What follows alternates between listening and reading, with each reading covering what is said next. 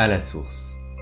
Le quart d'heure géopolitique avec Enfants du Mékong. Saison 1. Birmanie. La guerre oubliée.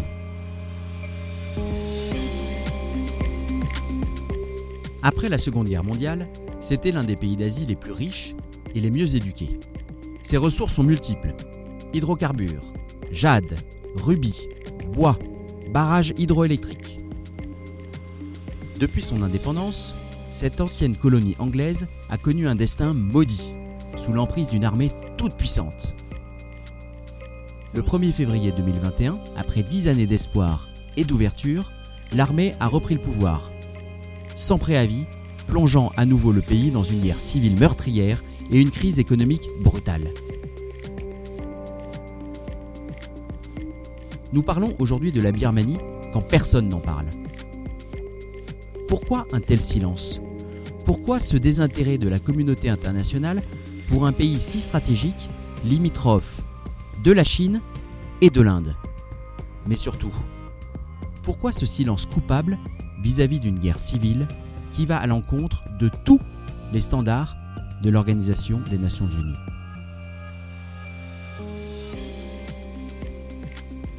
D'où l'armée tire-t-elle son pouvoir? Quelles forces sont à l'œuvre? Aung San Suu Kyi aurait-elle pu réussir? Qui sont les premières victimes de la guerre? Remontez avec nous à la source pour mieux comprendre.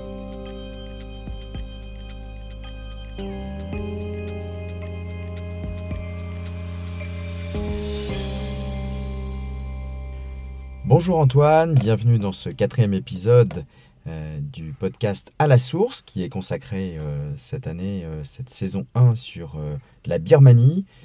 nous avons pu, dans le premier épisode, mieux comprendre le rôle de l'armée birmane.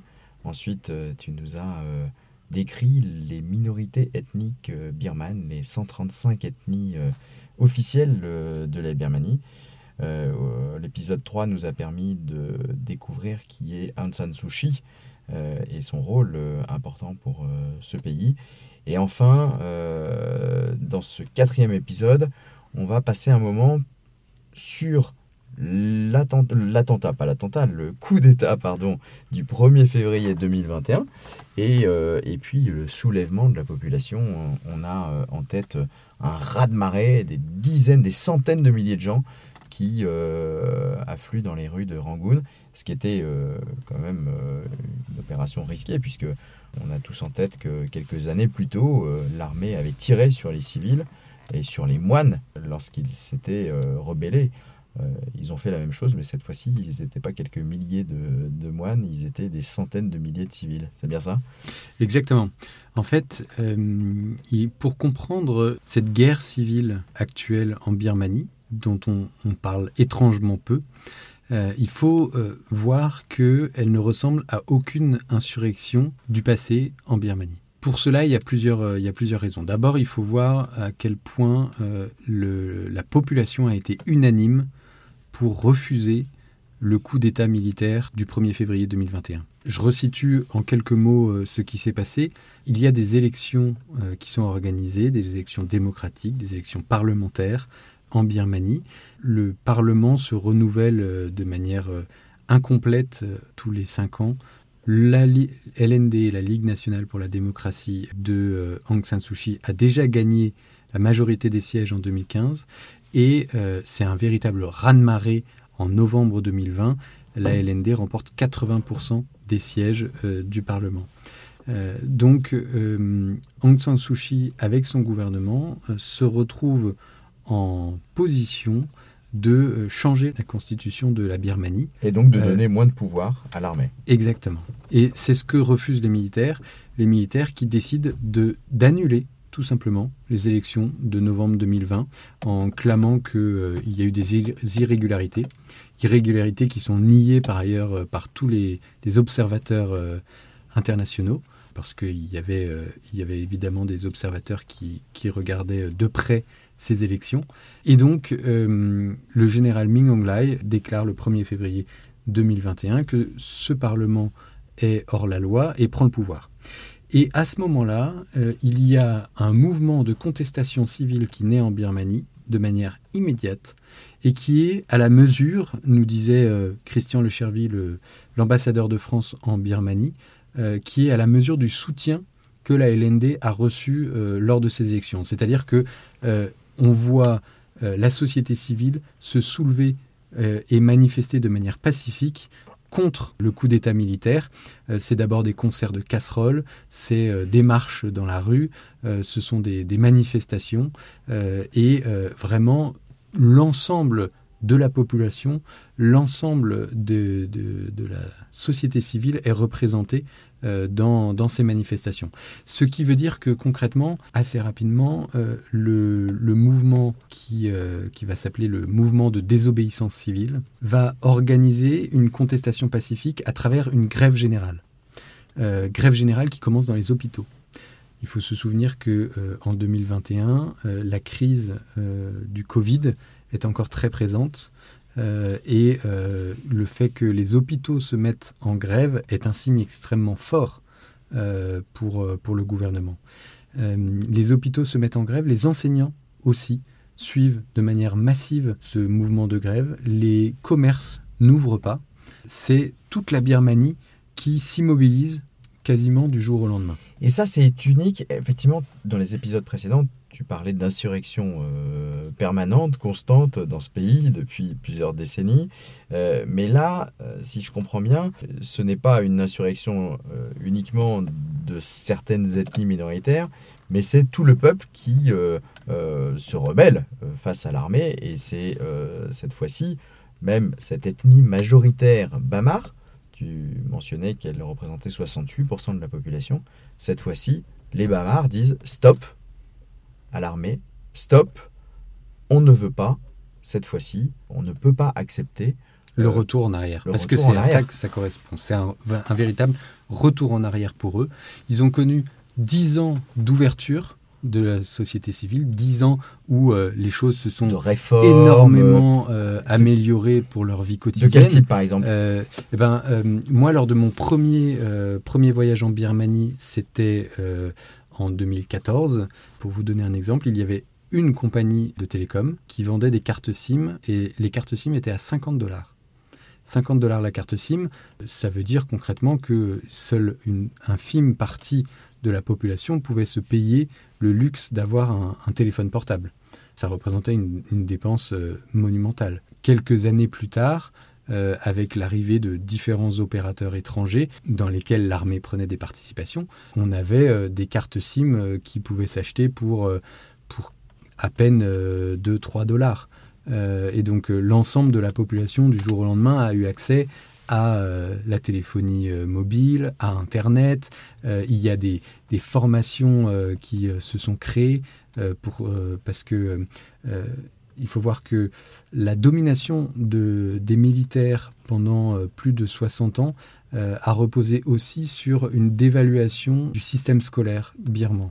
Parce que euh, pour éviter les contestations, finalement, c'est plus simple d'avoir un peuple qui n'en sait pas trop. Et donc, du coup, le système scolaire a été volontairement dévalué par les militaires. Volontairement dévalué Volontairement, oui, tout à fait. On, on estime qu'à la fin de la colonisation, la Birmanie bénéficiait de cursus scolaires comme l'ensemble de l'Empire euh, britannique, qui était excellent. Un avocat formé à Rangoon, euh, dans une université de Rangoon, pouvait exercer en Angleterre. on reconnaissait sa formation euh, au même titre que s'il avait étudié le droit en Angleterre. Et l'économie euh, était florissante. Et l'économie était florissante. C'était un des pays les plus riches d'Asie du Sud-Est. En plus, il est dans un endroit très stratégique, coincé entre la Chine et l'Inde. C'est la porte vers l'Asie du Sud. Enfin, ce pays pourrait être un, pays de cocagne. Je crois que en 48, le PNB par habitant birman était supérieur à Singapour.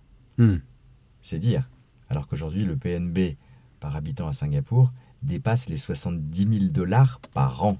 Enfin, Ouais. c'est- incroyable. Et aujourd'hui, en Birmanie, on estime que euh, 40 à 50% de la population vit sous le seuil de pauvreté, c'est-à-dire vit avec moins d'un euro 90 par jour. Bon, il n'y a pas besoin de plus de démonstrations. Donc, l'armée a volontairement euh, donc d'évaluer le niveau scolaire. euh, et en 2011, euh, ouverture démocratique. Là, c'est une, une bouffée d'oxygène. Et euh, la population euh, en profite pour, euh, pour faire un certain nombre de réformes. Eh bien, oui, parce que en réalité, avec cette ouverture, la Birmanie sort de euh, son autarcie. Les différents euh, pays étrangers lèvent euh, les sanctions qui pesaient sur le pays, et donc les investisseurs étrangers peuvent revenir. Et si les investisseurs étrangers reviennent, évidemment, ils vont créer des entreprises qui ont besoin de travailleurs qualifiés, et comme il n'y a pas de travailleurs qualifiés, il faut créer les formations qui vont permettre de les trouver, de les créer. Et donc, en dix ans, la Birmanie, euh, c'est un pays qui explose complètement. Euh, les jeunes ont, accès à un nombre de formations euh, qui est de plus en plus conséquent, de plus en plus intéressant, qualifié, et tout ça a un profond impact sur la société civile. Et en aucun cas, en aucun cas, les Birmans veulent revenir à cette période où, où ils étaient un pays honni du reste du monde. Et quelque part, ils ont goûté à la liberté et ils ne veulent absolument pas retourner dans leur prison euh, d'autrefois. Et ce retour des militaires le 1er février 2021, c'est vraiment ça, c'est vraiment le symbole du retour du geôlier. Donc, euh, ils manifestent en masse contre ce retour euh, au pouvoir des militaires.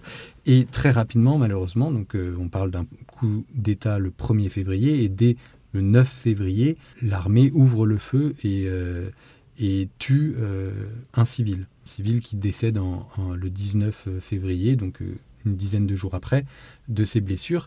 Euh, ça va être un symbole fort parce que euh, parce c'est vraiment le retour aux méthodes euh, d'autrefois. Le fait de se retrouver face à l'ancien euh, régime. Et à partir de là, les manifestations pacifiques vont continuer, mais il y a aussi une, euh, une contestation armée qui va s'organiser. Les premiers, c'est évidemment ceux qui étaient déjà armés, donc ce sont les armées ethniques qui reprennent, euh, qui Mm. reprennent les combats, qui se mobilisent. Mais ce qui fait toute la différence avec les précédentes insurrections, c'est que les Bamars eux-mêmes, donc euh, l'ethnie majoritaire qui est naturellement euh, se sent plutôt euh, pro-militaire parce que euh, l'armée défend les intérêts des Bamars et c'est toujours vu comme une institution qui défend les intérêts des Bamars, les Bamars vont se soulever contre leur propre armée. Hmm. Ils vont créer des forces de défense du peuple, les fameuses PDF que, euh, que- qui, qui vont émailler le territoire. On estime qu'il y a des centaines et des centaines de forces armées aujourd'hui qui sont des PDF, qui vont parler avec les ethnies, PDF qui Euh, veut dire quoi? euh, bah, forces de défense du peuple, D'accord. qui vont parler avec euh, les ethnies, euh, les milices des ethnies, qui vont se former auprès d'elles. Et donc il y a un front, en fait, une unité qui ne s'est jamais vue dans l'histoire de la Birmanie, une unité contre l'armée qui va se créer. Et c'est ça, en fait, qui fait toute la différence avec les années passées et les insurrections passées. Il y a euh, d'un coup l'armée, la Tatmadaw, qui se retrouve en face d'un front uni qui lutte contre elle. Ces milices ethniques vont former les PDF. Les PDF vont être extrêmement mobiles au sein des territoires. Ils vont pouvoir se, se déplacer. Évidemment, il y a des dissensions aussi qui vont naître avec la longueur du, conflit. C'est-à-dire qu'au début, le front est très uni. Forcément, quand une guerre s'étale sur deux ans, bah, il y a des dissensions qui commencent à, naître. Il y a des soupçons de trahison. Donc, il y a pu y avoir aussi euh, des, des- fissures dans, cette, euh, dans ce front euh, d'opposition uni. Mais dans l'ensemble, dans l'ensemble, l'armée se retrouve quand même face à un bloc. Et ce qui est très intéressant, c'est que de voir que en deux ans, certes, euh, il y a des, fronts qui sont euh, répartis sur euh, les zones frontalières, mais l'un des, l'un des, des lieux où la contestation est la plus forte et où l'armée est la plus active, c'est finalement la région de Sagaing. Et Sagaing, c'est en plein dans les plaines Bamar. C'est un territoire qui normalement est acquis à la cause de l'armée. Parce qu'on on a le souvenir dans les médias de cette sœur qui était à genoux devant l'armée, donc une contestation et de toutes ces contestations sans armes, hein, Mhm. et puis de, de- de tous ces civils, de tous ces centaines de milliers de civils dans les rues. Mais par contre, euh, ce que tu évoques là, euh, on n'en entend pas du tout parler. Comment tu expliques que qu'on parle jamais de cette guerre civile, de ce soulèvement euh, par les armes Alors, il faut voir que peut-être que le, mouvement de désobéissance civile qui est né en premier lieu est un mouvement qui, est, euh, qui va dans la droite ligne de la ligne d'Aung San Suu Kyi, qui a toujours été une résistance pacifiste. Et c'est souvent une euh, résistance qui est médiatiquement plus audible. Euh, la résistance euh, par les armes est par définition euh, moins médiatisée, souvent parce que parce qu'à partir du moment où il y a une armée contre une autre, il y a des exactions des deux côtés. Et c'est plus difficile de voir le camp du bien. Euh, Aujourd'hui, je pense qu'on on- on est face à une polarisation des médias qui fait que euh, faut identifier le camp du bien. Et quand on est dans une guerre civile qui oppose deux armées, c'est difficile de dire quel est le camp du bien. Donc il y a cet aspect-là qui entre en ligne de compte, je pense. Il y a un autre aspect, c'est que euh, on a trop à faire par ailleurs. Je pense que très sincèrement, la guerre civile en Birmanie pâtit d'une guerre beaucoup plus proche de nous, qui est la guerre en Ukraine, et euh, qui, est, qui est au cœur de, de, de la couverture médiatique, qui fait qu'on n'a pas euh, la ressource pour s'intéresser à un conflit qui est bien plus loin de nos intérêts. Euh, Alors ça donne l'impression que finalement il, il y a peu de conflits en Birmanie, mais quand on regarde les chiffres, ce sont quasiment 1,5 million de déplacés depuis 2021, donc 1,5 million de familles qui ont fui leur maison pour euh, partir dans la jungle. Tu l'évoquais dans l'épisode précédent, des bombardements de villages, donc euh, de, de civils, euh, par, euh, par l'armée. Et donc l'armée ne fait pas dans la demi-mesure. Et, et donc des conséquences des de terribles, des milliers de morts. Donc des conséquences terribles dont on parlera dans l'épisode d'après.